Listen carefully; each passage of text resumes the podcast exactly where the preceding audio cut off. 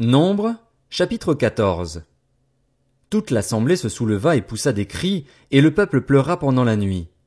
Tous les Israélites murmurèrent contre Moïse et Aaron, et toute l'assemblée leur dit, Si seulement nous étions morts en Égypte ou dans ce désert!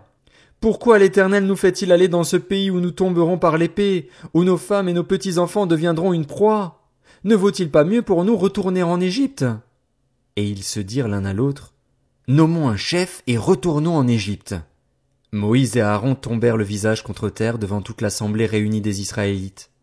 Membres de l'équipe qui avait exploré le pays, Josué, fils de Nun, et Caleb, fils de Jéphuné, déchirèrent leurs vêtements et dirent à toute l'assemblée des Israélites, Le pays que nous avons parcouru pour l'explorer est un pays très bon, excellent.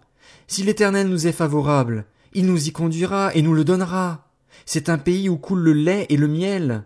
Seulement, ne vous révoltez pas contre l'Éternel et n'ayez pas peur des habitants de ce pays, car nous ne ferons d'eux qu'une bouchée. Ils n'ont plus de protection et l'Éternel est avec nous. N'ayez pas peur d'eux.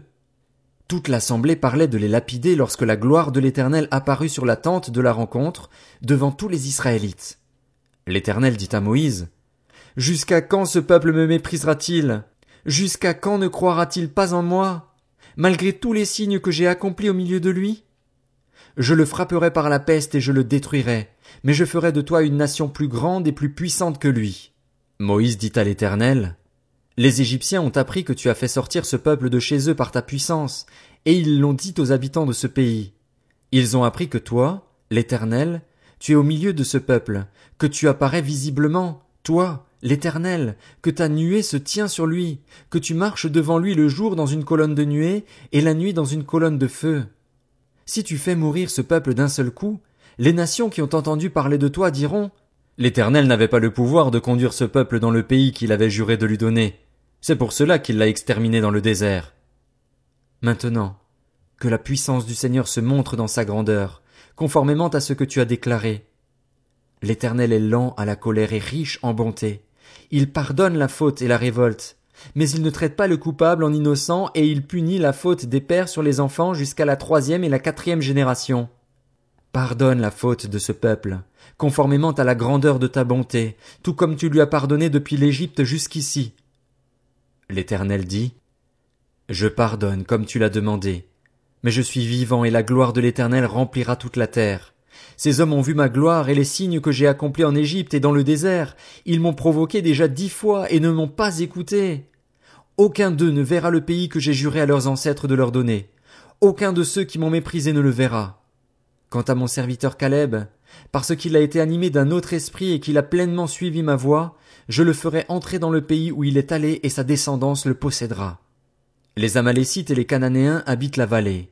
Demain, Tournez-vous et partez pour le désert, dans la direction de la mer des roseaux. L'Éternel dit à Moïse et à Aaron, Jusqu'à quand laisserai-je cette méchante assemblée murmurer contre moi? J'ai entendu les plaintes des Israélites qui murmuraient contre moi. Annonce-leur, aussi vrai que je suis vivant, déclare l'Éternel, je vous ferai exactement ce que je vous ai entendu dire. Vos cadavres tomberont dans ce désert.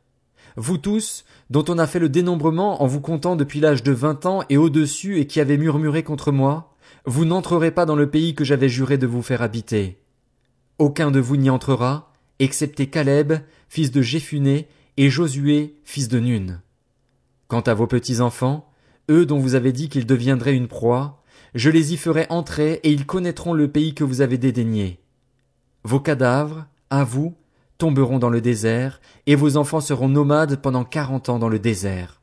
Ils supporteront les conséquences de vos infidélités jusqu'à ce que tous vos cadavres soient tombés dans le désert. Vous avez mis quarante jours à explorer le pays, vous supporterez donc les conséquences de vos fautes pendant quarante ans, une année pour chaque jour. Ainsi vous saurez ce que c'est que d'être privé de ma présence. Moi, l'Éternel, j'ai parlé et c'est ainsi que je traiterai cette méchante assemblée qui s'est réunie contre moi. Ils seront détruits dans ce désert, ils y mourront. Les hommes que Moïse avait envoyés pour explorer le pays et qui, à leur retour, avaient fait murmurer toute l'assemblée contre lui en dénigrant le pays, ces hommes qui avaient dénigré le pays moururent frappés d'un fléau devant l'Éternel. Josué, fils de Nun, et Caleb, fils de Jéphuné, furent les seuls à rester en vie parmi les hommes partis explorer le pays. Moïse rapporta ces paroles à tous les Israélites et le peuple mena grand deuil. Ils se levèrent de bon matin et montèrent au sommet de la montagne en disant, Nous voici, nous monterons à l'endroit dont l'Éternel a parlé. En effet, nous avons péché. Moïse dit, Pourquoi enfreignez-vous l'ordre de l'Éternel? Cela ne réussira pas. Ne montez pas, car l'Éternel n'est pas au milieu de vous. Ne vous faites pas battre par vos ennemis. En effet, les Amalécites et les Cananéens sont là devant vous et vous tomberez par l'épée. Puisque vous vous êtes détournés de lui, l'Éternel ne sera pas avec vous. Ils s'obstinèrent à monter au sommet de la montagne, tandis que l'arche de l'Alliance et Moïse ne quittaient pas le camp. Alors les Amalécites et les Cananéens qui habitaient cette montagne descendirent, ils les bâtirent et les taillèrent en pièces jusqu'à Horma. Nombre, chapitre 15.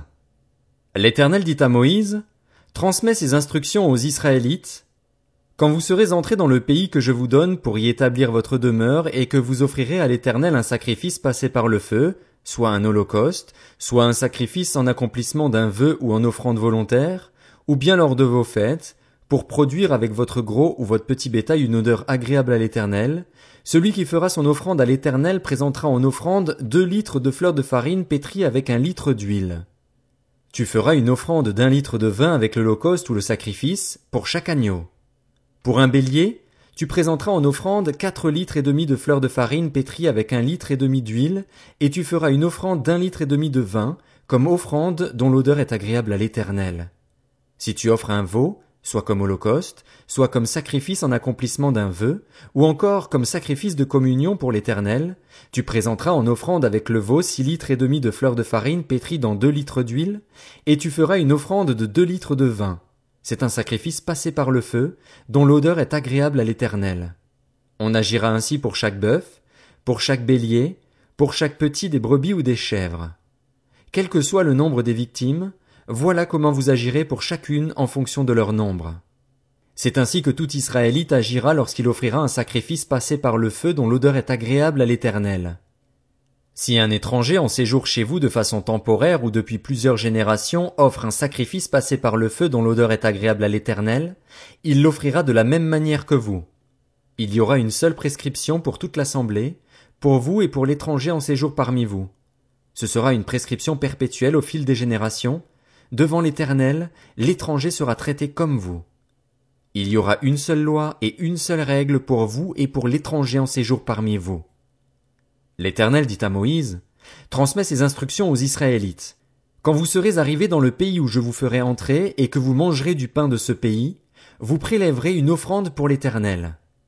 Vous présenterez à titre de prélèvement un gâteau tiré de votre première fournée. Vous le présenterez comme l'offrande qu'on prélève de l'air de battage. Vous prélèverez sur votre première fournée une offrande pour l'Éternel au fil des générations. Lorsque vous pécherez involontairement en ne respectant pas tous les commandements que l'Éternel a fait connaître à Moïse, tout ce qu'il vous a ordonné par l'intermédiaire de Moïse depuis le jour où il a donné des commandements, et plus tard au fil des générations, si l'on a péché involontairement, sans que l'assemblée s'en aperçoive, toute l'assemblée offrira un jeune taureau en holocauste dont l'odeur est agréable à l'Éternel, avec l'offrande végétale et l'offrande liquide qui l'accompagne, conformément à la règle établie. Elle offrira encore un bouc en sacrifice d'expiation. Le prêtre fera l'expiation pour toute l'assemblée des Israélites et le pardon leur sera accordé. En effet, ils ont péché involontairement et ils ont apporté leur offrande, un sacrifice passé par le feu en l'honneur de l'Éternel et une victime expiatoire devant l'Éternel, à cause de cette faute involontaire.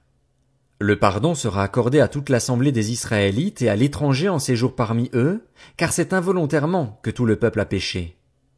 Si c'est une seule personne qui a péché involontairement, elle offrira une chèvre d'un an en sacrifice d'expiation.